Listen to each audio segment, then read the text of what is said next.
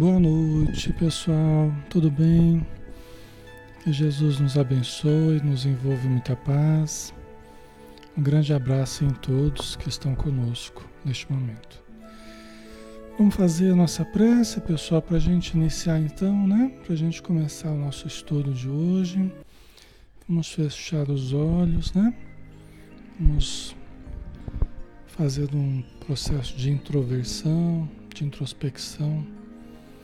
Senhor Jesus, nós te agradecemos por mais um dia que nós tivemos a oportunidade de viver neste planeta. Te agradecemos, Senhor, por podermos estar juntos em mais uma noite de estudos, finalizando a nossa semana, mas iniciando mais um momento de aprendizado, de fraternidade, de crescimento espiritual. Que nós temos a capacidade de absorver as energias que vertem do alto sobre todos nós e absorvemos também as boas intuições dos espíritos amigos. Ajuda-nos, Senhor, a transformarmos o nosso interior, desfazendo a sombra e ampliando a luz, clareando os nossos pensamentos, dulcificando os nossos sentimentos, libertando-nos das frequências do mal e vinculando-nos a frequência do amor e que nós possamos irradiar a tua presença onde estivermos e com quem estivermos. Que a tua luz se estenda em todos os lares, envolvendo os corações e os, todos os ambientes, e também todos os irmãos necessitados da vida espiritual. Obrigado por tudo e permaneça conosco agora e sempre. Que assim seja.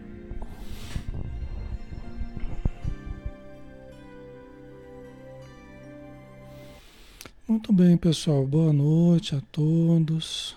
Sempre uma alegria muito grande estar com vocês aqui. E vamos em frente, vamos estudar, né? Hoje nós temos o Evangelho de Mateus, numa leitura espírita, né? O 32º dia de estudo. É muito importante esse estudo sobre Jesus, porque Jesus é, a, é a, a base moral, né? é a base para a nossa atuação moral em sociedade, dentro da vida, né? E é profundamente terapêutico, né? Os conceitos que Jesus nos traz é, são profundamente terapêuticos, tá? Nos dá equilíbrio ao coração e nos dá um referencial né, para vivermos, no, para resolvermos as dificuldades né, que a gente enfrenta. Ok, vamos lá? Então vamos começar, né? É, se vocês se lembrarem, nós estávamos falando na semana passada a respeito da cura. A gente falou do, da mulher hemorroíça, né, que foi curada. Também a gente falou da filha de Jairo, que foi curada, né? Que Jesus, o pessoal achou que ela estava morta, né? E ele chegou, Talita cume, né? Menina, levante-se, né? E aí o espírito dela se acoplou novamente ao corpo e ela se levantou, né? E aí depois também a cura de dois cegos, né? A cura de dois cegos que Jesus promoveu, né? Então, na sequência imediata, é, no capítulo 9, né, o item Os endemoniados são libertos. Lembrando, sempre é bom a gente lembrar, que é, pelo termo endemoniado, entendamos obsediados. Tá? Até porque demônio, na acepção do termo, essa acepção é, mitológica, né? essa acepção é, que a cultura pintou o demônio, né?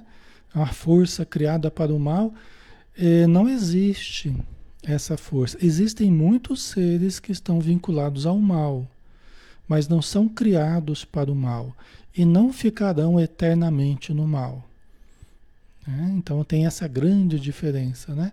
Então não há esses seres míticos criados para o mal, não há esses demônios, né?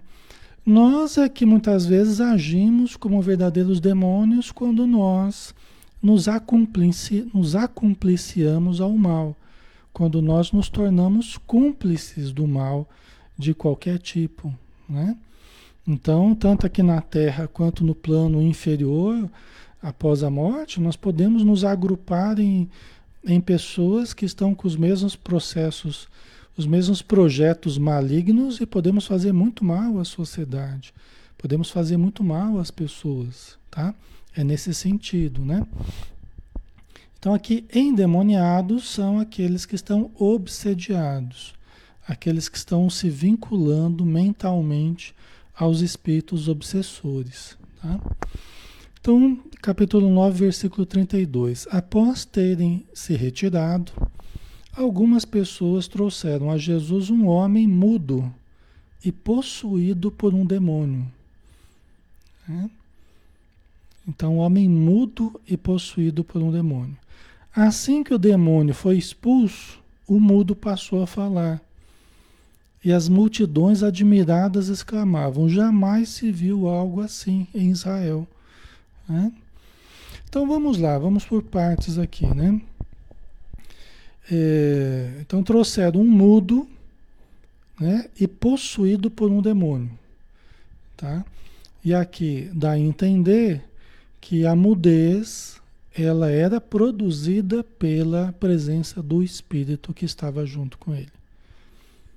Tá? Por quê? Porque assim que o demônio foi expulso, assim que ele foi retirado, né, até o termo expulso, a gente tem que a gente tem que olhar com muitas aspas, né? Porque Jesus todo amor, Jesus todo caridade, sim, com autoridade, mas nunca com violência, né? Nunca com violência. Hoje a gente sabe, no trato com os obsediados, né, e com os obsessores, nós não podemos agir com violência com eles, né? Não se consegue resultados positivos agindo com a violência. Então, é, não acredito que Jesus agisse com violência. Né? Mas é que o termo aí pode ter sido colocado de uma forma um pouco excessiva, né? Um termo que talvez não foi o mais apropriado, né? Que talvez não representasse bem aquilo que era feito naquele momento por Jesus e pelos espíritos amigos que estavam ali para tentar ajudar, né? Mas enfim, assim que aquele espírito foi afastado, assim que aquele espírito saiu ali de perto da pessoa que estava obsediada, ele teria voltado a falar. Então dá a impressão, né, que a mudez era originada pela presença do espírito obsessor. E aí vocês perguntariam, e aí vocês perguntariam, né? É, pode acontecer isso? Pode, Arnaldo? Né? Vocês perguntariam, pode acontecer isso? do espírito provocar mudanças tão físicas assim, tão materiais, né? É, em nós, num processo obsessivo, isso acontece mesmo. E eu digo para vocês que acontece. É, acontece. Tá? Eu mesmo já lidei com vários casos, né?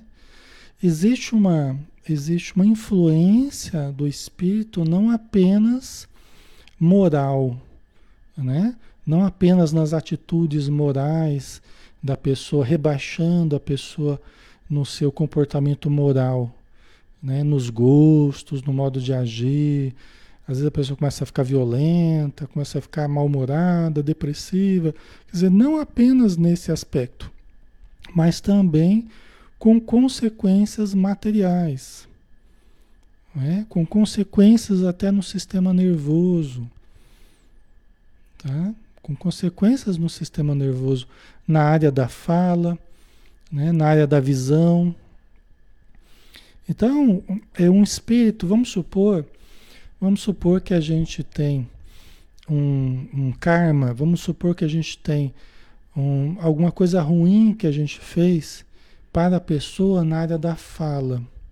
Vamos supor que a gente prendeu a pessoa lá na encarnação passada, que a gente prejudicou a área da fala da pessoa, garganta, cortou a garganta da pessoa, tal. Esse espírito vem me procurar no presente, eu já reencarnei, mas ele ainda não. Eu fiz aquele mal para ele. Eu enforquei ele, né? Posso ter feito alguma coisa nessa área da garganta aqui, com repercussões na fala, né? E ele está no plano espiritual com essa lesão aqui na garganta. Ele está com essa lesão. Às vezes ele está até com a cordinha lá, ainda pendurada, de, de ter sido enforcado, porque ele ficou com ódio, porque ele ficou com desejo de vingança. Se ele tivesse perdoado, ele tinha sido ajudado e tudo mais, né? Mas porque ficou com ódio, ele está ainda no plano espiritual sofrendo lá, não consegue falar direito, sente só ódio por mim, vamos supor, né? Quando ele me encontra no presente, hoje eu estou num novo corpo, mas ele me encontra e ele percebe que sou eu. E quando ele se aproxima de mim, eu posso começar a sentir um problema na fala. Eu posso começar a sentir dor nessa região. Eu posso começar a sentir dificuldade de falar, começa a travar a fala. E se eu for aceitando o processo obsessivo e não me tratar, e não usar da oração, não usar do evangelho, não for tomar passe, se eu não buscar ajuda, se eu não fizer a minha mudança moral, a minha renovação moral, para eu sair desse processo obsessivo e até ajudar esse espírito, eu posso chegar até o ponto de não ter, não conseguir falar. Ou desenvolver, de repente, um câncer de garganta entendeu? Pelas energias deletérias que eu vou captando na região kármica que eu tenho, na região é, é, de predisposição mórbida que a gente chama, porque eu trago eu trago uma lesão nessa região pelo mal que eu fiz a alguém. Entendeu? Então é uma região que eu terei mais predisposição a desenvolver doenças. Certo, pessoal? Ok. Está fazendo sentido para vocês? Né? Isso com qualquer, qualquer área que eu tenha prejudicado alguém, né? eu posso vir com é, essas áreas com predisposição mórbida. Tá? Então, dependendo da ação, e quanto mais eu tive, quanto mais eu tive uma ação física no outro ou nos outros, então se eu torturava os outros, ou se eu era senhor de escravos, eu lá dava chibatada nas costas, eu posso vir com psoríase, né? Eu posso vir com uma tendência a herpes zostes, né? É, é, problemas que geram muita dor nas costas e justamente na área onde eu mais ali aplicava o chicote ali, é, eu sinto lá arder, entra em crises quando se aproxima algum espírito, algum escravo do passado que ainda não foi ajudado, está no plano espiritual, e aí eu começo a sentir as dores que o espírito ainda está sentindo as lesões que ele ainda traz no perispírito dele. Isso fica.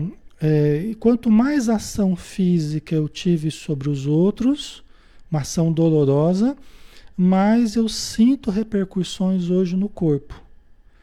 Isso explica muitas, muitos casos de fibromialgia, isso explica muitos casos de reumatismo, de artrites, de, isso explica muitos casos de glaucoma, a pessoa que furava os olhos do outro lá, né? Colocava em brasa lá e, e cegava as pessoas. Muitas vezes vem com a predisposição a doenças do olho, tá? Certo? Sente aquela dor do glaucoma, sente é só se aproximar um certo espírito lá que está com o olho machucado ainda, que começa a sentir a dor nos olhos, a pressão nos olhos aumenta, Pode até levar à cegueira. Pode levar à cegueira, tá? Certo? Então, é, se você, você espetou alguma coisa no abdômen de alguém, ou no coração de alguém, né? Aí você pode vir com aquela predisposição a ter problema no coração, ou ter úlcera gástrica, porque você traz aquela mancha no perispírito. Alexandre, e essa mancha, como é que eu faço então para tratar essa mancha? Como é que eu faço para diluir, para desfazer essa mancha que eu trago no perispírito? Se a causa dessa mancha é sempre o crime, o ódio, né, a agressão, o mal que a gente fez, a gente só vai conseguir limpar isso aí através da caridade que a gente faça, através do bem que a gente faça às pessoas. Né? Por exemplo, vamos dar um, tem várias formas da gente fazer o bem, mas vamos pensar que você venha como médium. Vamos pensar que você prejudicou muita gente no passado. E aí, para acelerar um pouco a sua melhora, você venha com o compromisso da mediunidade. Então, você vai poder ajudar muitos daqueles que você prejudicou. Cada um que se aproxima, você sente lá as dores, você sente o corpo como se estivesse pegando fogo né? Aí você ajuda o espírito, aí alivia e passa. Você sente dor no estômago lá. Meu Deus do céu, que dor, né? Mas aí atende o espírito que estava sentindo a dor e passa. E você fica melhor que antes. Aí outro dia você está lá com a dor no olho, não sei o que, não sei de onde que vem. Aí na reunião mediúnica você atende aquele espírito, socorre aquele irmão. Aí passa. Né? Então, é, é uma forma de você sofrer um pouquinho cada dia, cada dia de reunião mediúnica, cada dia que você sente a aproximação de um espírito, que não, também não é nada de extraordinário assim, né? Tem gente que fala, ai, que medo de sofrer, de ser médium, de ficar sofrendo, eu não quero isso. Não, não é nada de extraordinário também. Né? Não é nada de assustador, né? Se a gente se cuida, se a gente é, tem disciplina, se a gente tem amor, busca o equilíbrio, né? não é nada, os espíritos vão nos ajudar nesse processo. Né? Eu estou falando isso que a gente está faz décadas né, mergulhado nesse, nesse universo de mediunidade, de doutrinação. Né? Então eu digo para vocês que a melhor coisa, a melhor coisa que vocês fazem é, é estudar, né, se preparar, se vincular a um grupo mediúnico, tendo mediunidade ou não, porque numa reunião mediúnica você não tem só médiums, você tem pessoas que ajudam na vibração, que ajudam no passe, que ajudam na sustentação também, que ajudam na doutrinação. Não é só médium que vai participar da reunião mediúnica, tá? Certo? Então, esse é um processo bem interessante. A mediunidade é uma caridade e aí, quanto mais você vai ajudando esses irmãos, você também vai se limpando dessas manchas kármicas que traz do passado. Que todos nós temos lá as nossas manchas, né? As nossas áreas de fragilidade, tá? Certo, pessoal? Então é muito importante, né? É, se não, a pessoa que fala, ah, eu não vou trabalhar com isso não, porque não sei o quê, porque tenho medo, porque, né? Ok, ninguém vai forçar. Só que aí o que acontece? Aquele pessoal que está na nossa cola, que está em torno de nós, está no nosso encalço, nos acharam, eles nos acharam, nos, né? Eles nos acharam, então é, é, estão ali próximos a nós. E o que eles sentem é uma tendência da gente sentir. E aí, como é que eu faço? Se eu não tenho recursos, às vezes, para ajudar esses irmãos. O melhor recurso é a casa espírita, o melhor recurso é a reunião mediúnica, o melhor recurso é, é desobsessão, né? é atendimento a esses irmãos. Tá? Então, às vezes, a gente se nega a ajudar, na verdade, a gente está se negando a ajudar a nós mesmos. E isso que acaba acontecendo. Eu acho que eu estou me negando a ajudar os outros, mas na verdade eu estou me negando a ajudar a mim mesmo. Eu estou me privando do remédio, do grande remédio que poderia me fazer melhorar. Entendeu? Então, lógico, trabalhar com doações, né? cesta básica, evangelização, lógico, tudo isso também ajuda. Né? Também vai ajudando a, a, esses irmãos, né? Você vai visitar mendigos na rua, favelas, vai ajudar famílias.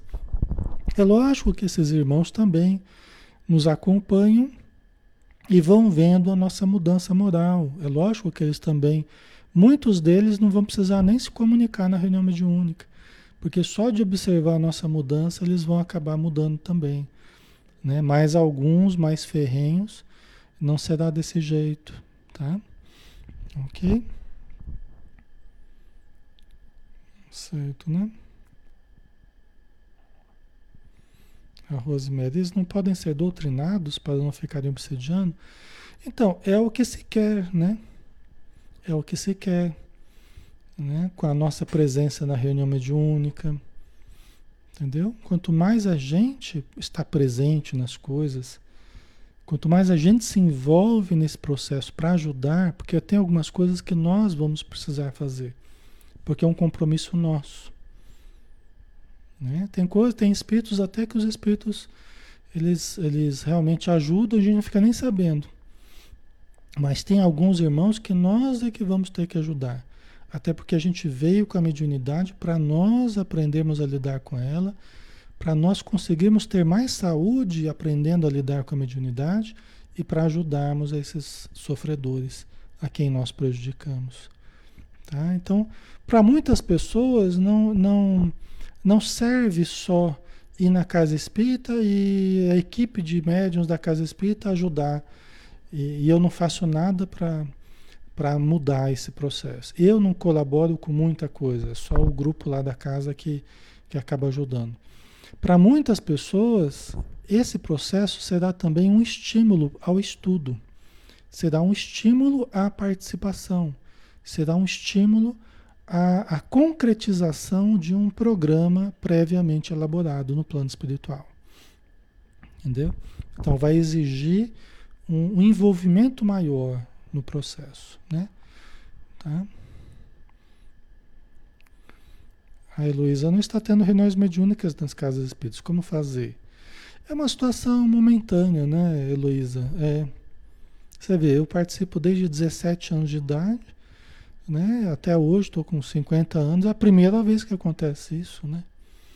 Então é uma situação muito pontual, muito momentânea, né? Vocês podem se preparando, estudando, lendo, né? E, e quando voltarmos às casas espíritas, a gente já pode estar bem adiantado aí no entendimento, né? Tá? Então a questão é o que a gente está fazendo aqui, né? Estudando, aprendendo, né? Criando bases. Quem sabe daqui saiam muitas pessoas que venham a trabalhar com a mediunidade daqui a alguns meses, daqui a alguns anos, né? Seria muito bom, tá? Se isso acontecesse. Eu ficaria muito feliz. Certo? Mas tudo precisa da base, né? Então nós estamos estruturando bases para que a gente possa é, planejar outras coisas para o futuro. Né? Então é uma questão da gente se preparando. Né? Quem não participa de uma casa espírita, vira participar no ambiente que se sinta mais confortável, que goste mais, que se identifique mais. Né? E com o tempo se vincular a uma reunião mediúnica, né? Então, mas hoje, hoje muita coisa a gente pode fazer, a gente tem falado sempre aqui, todo dia a gente fala, né? O exercício da oração, do evangelho no lar, da leitura elevada, da caridade, de qualquer forma que a gente faça, né? É, da prática do bem de modo geral, né? da meditação, da mentalização, tá? Certo? A Simone colocou aqui para quem está morando fora do Brasil. Né? Existem, depende fora onde, né? Depende fora onde. É, porque existem vários grupos né, espalhados no planeta aí.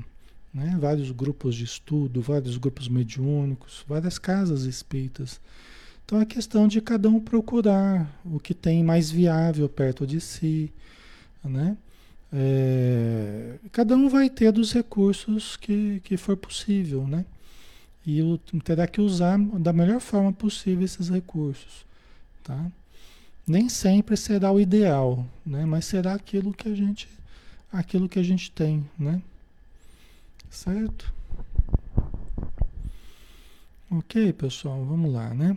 E quem também não está ajudando ou não poderá ajudar devido a não ter uma casa espírita próxima tal, se tiver uma vida equilibrada, se tiver uma vida com desejo de ajudar, até durante a noite poderá ajudar muito. Quando desprende do corpo, suas energias mediúnicas poderão ser utilizadas. Os espíritos amigos saberão como ajudar, né? É só a gente ter boa vontade e flexibilidade para buscar aquilo que é possível. Né? Ok. Certo? Então, é, o homem mudo, né? Qualquer sintoma físico, qualquer mal orgânico, fisiológico, que tem causalidade é, é, eminentemente fisiológica, eminentemente material, pode ter também o seu, a sua origem espiritual. Qualquer doença, qualquer sintoma físico de causa meramente material pode ter também a sua causa espiritual. Entendeu?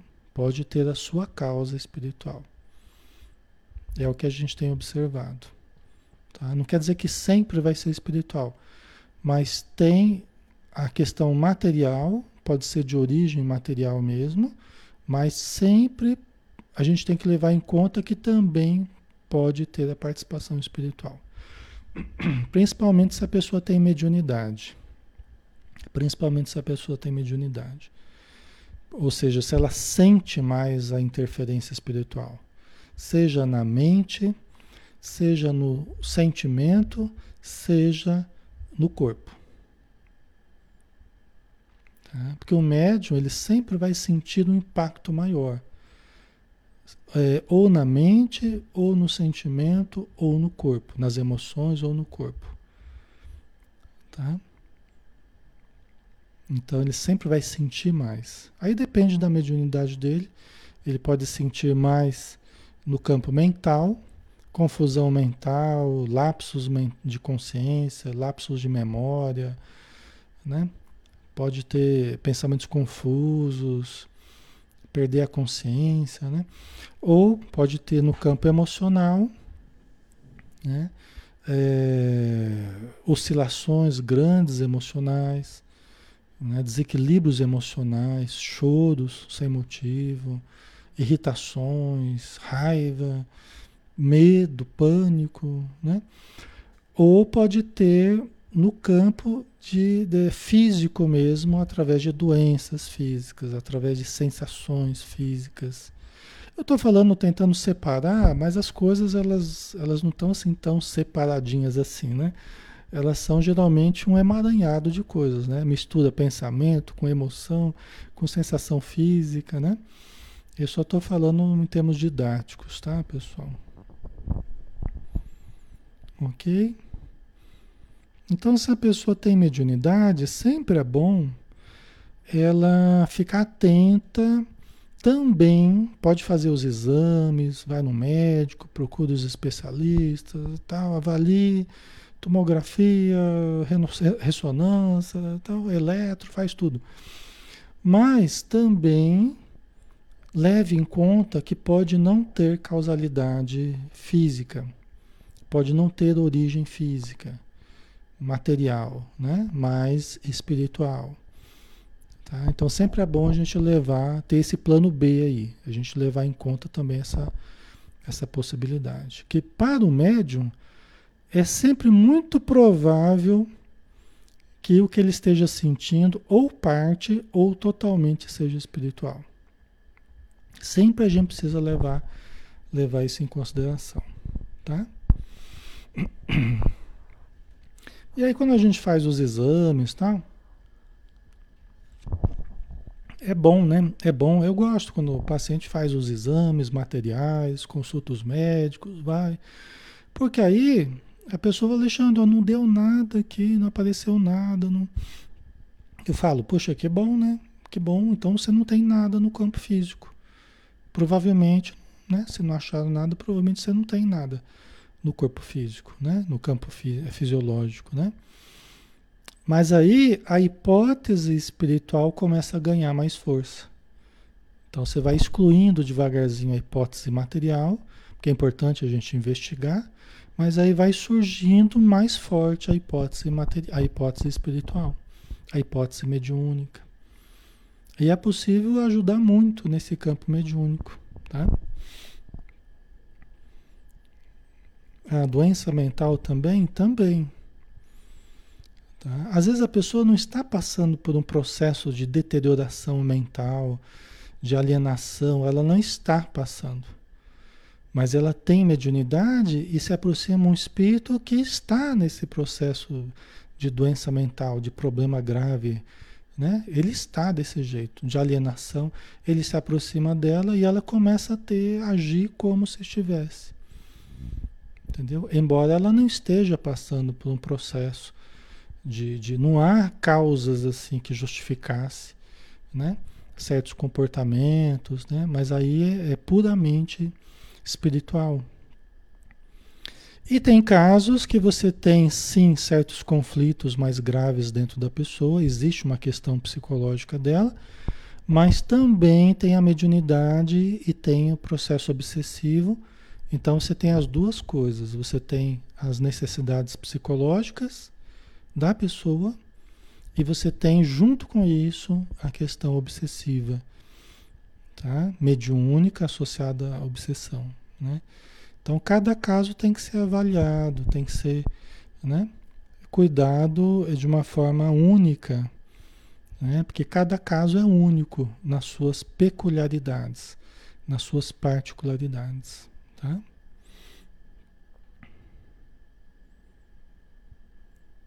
Caso, o senhor é médico? Eu sou psicoterapeuta, tenho formação em psicologia, atuo como psicoterapeuta transpessoal, tá, Cássio? Uhum. Ah, nada. Pode ser ansiedade, depressão, pânico, esquizofrenia. É, qualquer coisa que você tenha é, é, dentro do, do, da, da, dos, do catálogo né, de doenças mentais, de transtornos tal, você tem é, junto com isso, a causa que pode ser também de origem espiritual, ou a participação do elemento espiritual no, no processo que a pessoa está vivendo. Tá? Então, às vezes você tem é, muito do que a pessoa está sentindo de origem espiritual. Aí, quando você ajuda o espírito, some aquilo que a pessoa estava sentindo. Né? Aí é fácil, aí é melhor, né? Mas é, muitas vezes o espírito estimula certas fragilidades em mim, né? Ou seja, aí tem uma participação de coisas do espírito e questões minhas que eu preciso trabalhar também, tá? São aquelas conexões ali que ele acaba só usando os conflitos que eu tenho contra mim, né? Tá? Ok. Mas é preciso, sempre como eu tenho falado, é preciso assim uma avaliação de cada caso, tá? A gente não pode generalizar, achar que é sempre espiritual. Por quê? Porque você tem uma questão espiritual, você tem uma questão psicológica, você tem uma questão fisiológica, tá? Então, geralmente, casos mais graves, geralmente você tem esse três, esses três componentes agindo a questão espiritual, a questão psicológica da pessoa e a questão fisiológica. Questão genética, predisposição genética, né? Por isso que muitas, muitas vezes precisa do remédio, precisa da terapia e precisa da ajuda da casa espírita.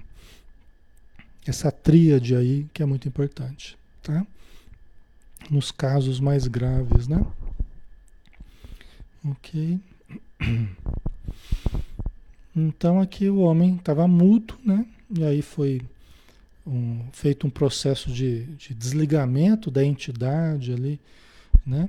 A gente não sabe se momentâneo apenas ou um processo mais duradouro, né? De libertação mesmo, a gente não sabe. Mas na hora ali a pessoa falou. O que demonstrou que era de origem é, obsessiva, né? mediúnica, obsessiva. Ele estava sentindo ali a presença do, do espírito que dificultava a sua fala. Tá? Então, como ficou claro na, na, no que eu estava explicando, você pode ter qualquer sintoma, dificuldade de ouvir, dificuldade de manter a postura, às vezes a pessoa começa a ficar torta, né? É porque tem um espírito que está todo quebrado ali perto dela, ela começa a ficar com tique, começa a ficar com, né? Problemas no, nos movimentos, porque ela está sentindo a presença do espírito, está todo quebrado. Ela empurrou o espírito, a pessoa lá no, no barranco, lá ele caiu, se quebrou todo lá. E espiritualmente está atrás dela, então ela sente dores no corpo todo, né? E, e, as dores que o espírito sente ainda. Por uma questão de lei de causa e efeito, de justiça, Deus permite que aquele que foi prejudicado venha nos cobrar, até para que possa, a gente possa ajudá-lo. Né? Então é, uma, uma, é algo profundamente justo. Né? Profundamente justo. Tá?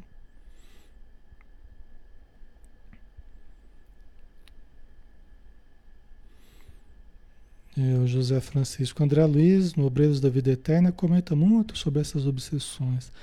Na verdade, toda a obra dele, né, Francisco? É, toda a obra do André Luiz é uma aula maravilhosa sobre esses processos todos aí, né? É. Tá. Ok? Então, é por isso que é de trás, é lógico que tem aquelas doenças que nós mesmos produzimos devido às nossas emoções, devido ao nosso padrão comportamental, né? A gente tem conversado sobre isso no, no ser consciente também, então. Mas muitas das doenças, muitos dos desequilíbrios que a gente acaba vivendo, eles têm a participação espiritual, têm a participação obsessiva, tá? Ok? Por isso que é importante tomar passe, né? Quando for possível, buscar a casa espírita. Né? E por enquanto não é possível, mas a gente vai usando todos os recursos que a gente tem. O importante é a gente querer melhorar, né? Por outro lado, os fariseus, né, que estavam sempre no encalço de Jesus ali, tentando pegar ele no pulo, né, tentando pegar ele em contradição, tentando incriminar ele de alguma coisa, os fariseus maldiziam, falavam mal dele. Ele expulsa os demônios pelo príncipe dos demônios. Né? Aqui está pelo príncipe dos demônios, mas tem, tem outras traduções que falam porque ele é o príncipe dos demônios. Né? Então, quer dizer, falavam isso de Jesus, né? Jesus todo amor, todo, todo caridade, todo, é, todo bondade, né? Conhecimento, justiça, né? E aí os fariseus ficavam dizendo que ele conseguia expulsar os demônios porque ele era o chefe dos demônios. Né? A mesma coisa que falam hoje do Espiritismo. Ah, é que o Espiritismo é coisa do demônio. Né? Quer dizer, hoje quem segue Jesus às vezes fala, ah, Espiritismo é coisa do demônio. Ué, mas falavam isso de Jesus. É interessante, né? Falavam isso de Jesus, né? E, e, pela falta de conhecimento, né? Por, por má fé, né? Os fariseus por má fé falavam isso de Jesus. Né? Quer dizer, os, os demônios obedecem ele porque ele é o chefe dos demônios. Jesus é o chefe do planeta, né? Mas não são os demônios que obedecem ele, né? São os bons espíritos, né? Os demônios acabam sendo submetidos à autoridade dele, né? Mas não de boa vontade, né? Não de boa vontade. Mas é interessante isso, né? Você vê como é que Jesus passava por pela maledicência, né, das pessoas, né? Pela ignorância da, da época, né? É. E de hoje ainda também, né? Então, aí os enfermos são curados, né? Então, nessa linha de raciocínio, nessa linha de raciocínio, né, Imagina quantas pessoas iam sendo tratadas por Jesus, por Jesus e pela, pela sua corte de espíritos, amigos de espíritos, é, servos né, de Jesus, né, que estavam trabalhando em torno dele. Né? Porque ele encarnou, ele reencarnou, mas os, os trabalhadores dele estavam lá em torno dele, ajudando em tudo que ele fazia. Né? E Jesus ia passando por todas as cidades e povoados ensinando nas sinagogas, pregando as boas novas do reino e curando todas as enfermidades e doenças. Né? Então ele trazia, eh, ia nas sinagogas, fazia, às vezes lia lá trechos do, do, da lei antiga, né, do Antigo Testamento, e fazia as conexões com o seu evangelho, com as suas notícias, né? com os conceitos que ele trazia sobre o reino dos céus. É? Primeira vez que Jesus foi numa sinagoga, que ele foi que ele foi se apresentar às pessoas já na, na fase na fase na fase dos 30 anos, né? Desse dos 30 aos 33, então com 30 anos ali aproximadamente que ele foi na sinagoga e leu uma passagem lá que falava da vinda do, do, do Salvador, né? Acho que era um trecho de, de, de, Isaías, provavelmente, eu não me recordo agora, né? Aí ele leu o trecho e falou assim, ó, fechou e falou assim, hoje se cumpriu essa profecia. Aí o pessoal quis, já quis pegar ele, já primeira vez, já quiseram pegar Jesus, mas Jesus conseguiu sair no meio deles porque não era chegada a hora ainda, né? Jesus estava só começando. Mas já pensou? Hoje se cumpriu essa profecia. O pessoal já avançou para cima dele, já queriam pegá-lo, né? Então, não é fácil, né, lidar com a inferioridade humana, né? Então, Jesus ia passando por todas as cidades e povoados, ensinando nas sinagogas, pregando as boas novas do reino e curando todas as enfermidades e doenças. Por quê? Porque a necessidade era muito grande. Né? E a compaixão de Jesus né, era muito grande também. Então Jesus não fazia isso para aparecer, não fazia isso para é, por motivos egóicos. Ele fazia isso por amor, por compaixão. E é claro, era um sinal daquele que viria, era. Era um dos sinais. Um dos sinais que, que o Salvador né, é, faria seria o de é, fazer os paralíticos andarem, os cegos verem, né, os leprosos se, se limparem. Né, eram dos sinais que, que as profecias falavam. Né? Então ele veio por amor e estava ali curando as pessoas, que era muito grande o número de obsediados, porque sempre existiram os obsediados em toda a história, sempre existiram espíritos obsessores, sempre existiram obsediados e sempre existiram obsessões. Isso não é só de agora, não é porque tem o espiritismo hoje que surgiu obsessão, não. A obsessão vem de muito tempo, muito, muito, muito tempo. Muito tempo. Né? Desde que existe o ser humano, né? Tá? Então, imagina quanta gente havia necessitada e quanto trabalho havia por fazer, né? Então Jesus estava lá, inclusive, ao ver as multidões, Jesus sentiu grande compaixão pelas pessoas, pois que estavam aflitas e desamparadas, como ovelhas que não têm pastor. Né? Então imagina, ele ia curando, ia explicando, ensinando as pessoas, né? E a notícia ia correndo, e as multidões iam se aproximando de Jesus. E ele, cada vez com mais compaixão pelas pessoas que estavam aflitas e desamparadas. Porque os poderes na época, os poderes na época não, não davam importância para esses sofrimentos sociais esses sofrimentos da população, da fome, né? da, da, da, das necessidades das doenças que as pessoas tinham, né? Os poderes políticos, econômicos da época, eles não, eles não, não ligavam para isso não, né?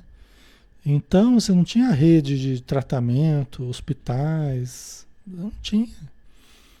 Né? Como a gente tem hoje, com todas as dificuldades, mas a gente tem, né? Mas na época não havia não, tá? Certo, pessoal?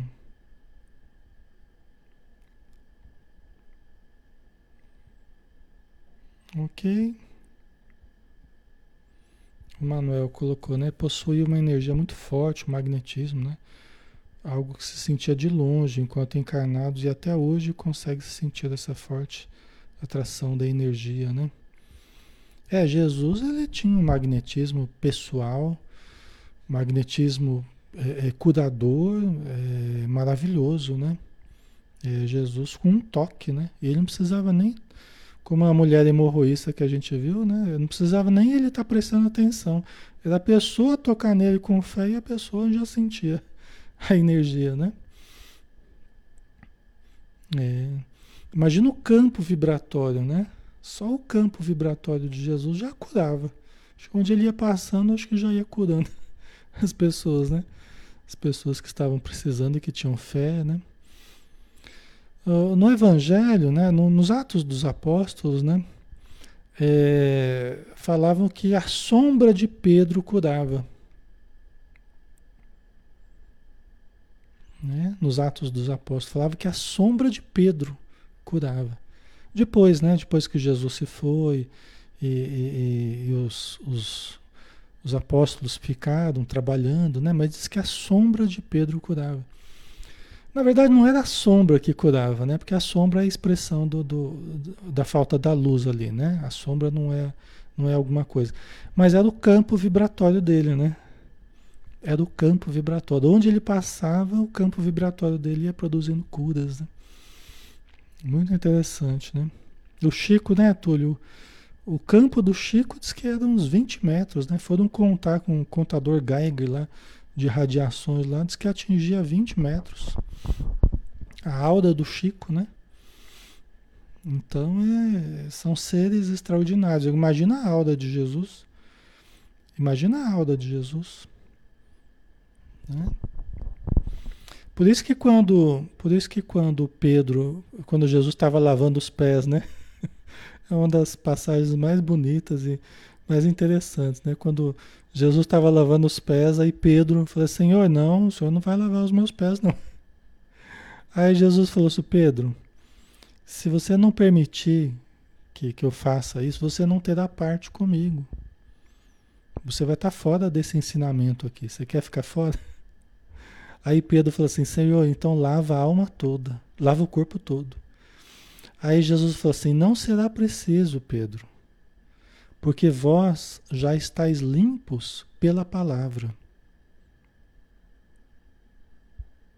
Né? Vós já estáis limpos pela palavra. Porque eles estavam o tempo todo ali ouvindo Jesus. Então, o magnetismo superior de Jesus, né, que impregnava suas palavras, aquilo já limpava o ambiente, já limpava os próprios, né, a energia dos, dos discípulos dele mais próximos ali. Vós já estáis limpos pela palavra. Né? Bonito, né? Então, é, é, por isso que Jesus, naquela, naquele momento que a gente estudou lá, que o pessoal estava reclamando, ah, mas os teus discípulos não, não fazem jejum, não faz isso, não faz aquilo. Né?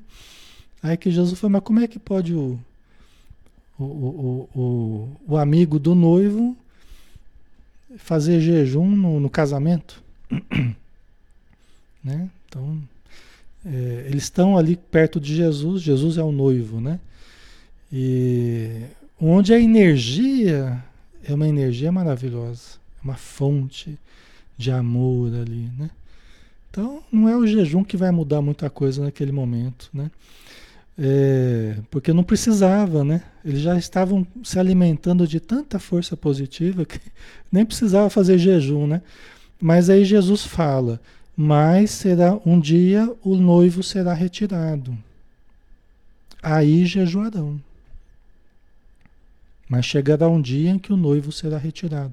Quer dizer, ele não estará mais ali presente. Aí as pessoas terão que fazer as disciplinas, né? De espiritualização, vamos dizer assim, né? As disciplinas morais, em todos os sentidos, para se elevar, para sentir a influência. É o que nós temos que fazer, né?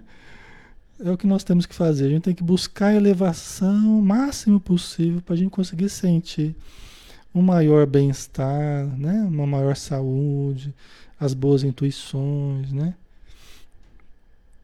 Mas e se Jesus estivesse aqui com a gente, aqui pessoalmente, né? Provavelmente não precisava de nada disso, né? Porque a convivência com ele já era um banho de luz, né? A convivência com ele já era um, um fluxo incessante de amor, né? Certo? Então, né, são peças desse quebra-cabeça, né? São peças desse quebra-cabeça que a gente vai juntando, né? Então, ao ver as multidões, Jesus sentiu grande compaixão pelas pessoas, pois que estavam aflitas e desamparadas, como ovelhas que não têm pastor. Né? Como hoje ainda, né? As populações estão aflitas e desamparadas ainda, né? E Jesus continua sendo ainda o bom pastor, né? Jesus continua sendo ainda o caminho que conduz ao Pai, né? Então falou aos seus discípulos, só para terminar aqui, a gente já está acabando. Então falou aos seus discípulos: de fato, a colheita é abundante. Quando ele viu a necessidade, né? Lógico que ele sabia da necessidade, não é que ele estava descobrindo agora a necessidade. Jesus acompanha essa necessidade há muitos milhares e milhares de anos, né? Milhões de anos ele já ele já estava estruturando o nosso planeta, tal. Então não era novidade para ele. Mas era novidade o, o poder ensinar pessoalmente aos discípulos, né? Então ele falou aos seus discípulos: de fato, a colheita é abundante. Né? Muita necessidade, né? É para todo lado. O infortúnio, a dor, a tristeza, o sofrimento, a angústia, né? Mas os trabalhadores são poucos. Né? A seara é grande, mas os trabalhadores são poucos. Por isso, orai ao Senhor da seara né? e pedi que Ele mande mais trabalhadores para a sua colheita. Né? É, pedir a Deus, Deus que é o Senhor da seara. Né? Então Jesus falando, é bom vocês orarem, né? Vamos orar, pedir mais trabalhadores para a colheita. Jesus, depois de algum tempo, ele iria, né, para o plano espiritual, né, tal, mas os discípulos ficariam e precisariam de outros trabalhadores, né? Hoje nós precisamos de outros trabalhadores, né? Jesus ainda continua esperando pelos trabalhadores, né? E podemos ser todos nós, todos nós podemos ajudar. É só aderirmos ao programa de Jesus, né? ao chamado de Jesus. Né? Em que, que eu posso ser útil? Em que, que eu posso ajudar? Né? Qual que é a necessidade? Né? Eu só quero ser útil. Então, de que modo que eu posso ajudar? Né? Se a gente tiver esses questionamentos na nossa mente, nós sempre, sempre estaremos de boa vontade, sempre estaremos pré, é, apostos para ajudar, seja onde for. Né? Se a gente tiver essas frases na mente, o que está precisando aqui? Né? O, que, que, o que, que vocês estão precisando? Em que, que eu posso ajudar? Onde que eu posso ser útil? De que forma que eu posso ser útil a vocês? Me falem. Né? E aí as pessoas vão nos dizendo o como, o que, que elas estão precisando, que modo que a gente pode ajudar. Tá? Os trabalhadores de boa vontade, né? que procuram o trabalho, procuram o serviço, certo? E não quer dizer que não quer dizer que os espíritos bons são poucos, não. Uh, não faltam os espíritos bons, não, viu? Uh, no plano espiritual, nos ajudando em torno de nós, não faltam, não. Os trabalhadores não são poucos lá, eles são poucos aqui. né? Não, não, não é lá que eles são poucos, aqui é que nós precisamos é, arregimentar, né? Precisamos nos tornar trabalhadores, né? Tá? Ok, pessoal. Então vamos finalizar, né? Por hoje, acho que aqui a gente acabou. É. Acabamos.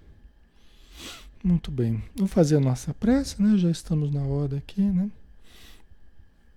Senhor Jesus, obrigado, Senhor, pela presença dos nossos irmãos encarnados, que nos dão a alegria da sua amizade, da sua, da sua participação, das suas energias amigas que chegam até nós, nos envolvendo com esse carinho.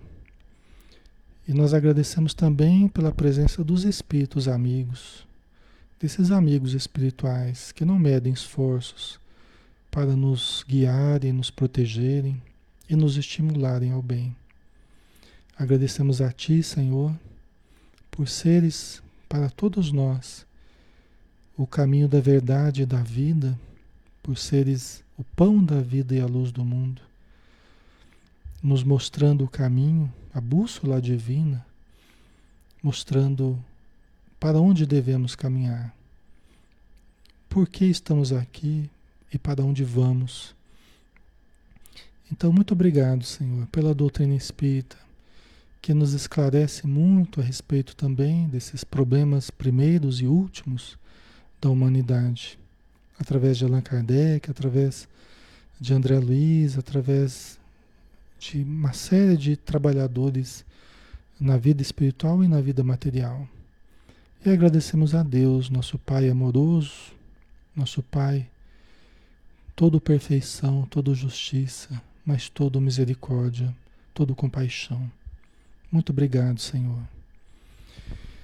Então nós finalizamos nosso estudo de hoje, muito gratos por todas essas forças superiores na, nas quais estamos mergulhados. Que possamos permanecer em paz. Que assim seja. Ok, pessoal, obrigado, tá? Pela presença de vocês, pelo carinho, né? E amanhã a gente está de volta aqui com o livro Ação e Reação do André Luiz, tá? Às 20 horas, todos estão convidados, tá bom? Um abraço, fiquem com Deus, até mais.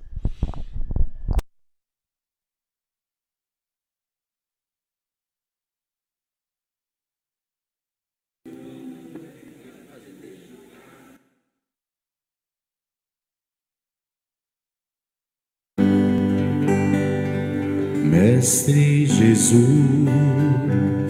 do alto do monte ensinou, sua voz como um canto ecoou.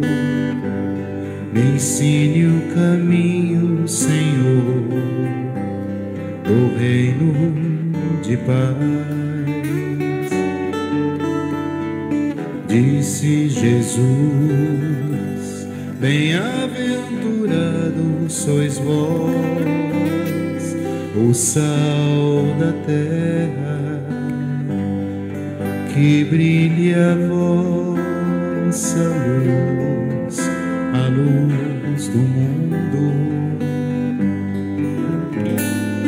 Bem-aventurados sois vós, os pobres de espírito Bem-aventurados sois vós que estáis aflitos. Bem-aventurados sois vós os pacíficos, que brilhe a vossa luz, a luz do mundo. Bem-aventurados sois vós os limpos de coração. Bem-aventurados sois vós os que perdoam. Bem-aventurados sois vós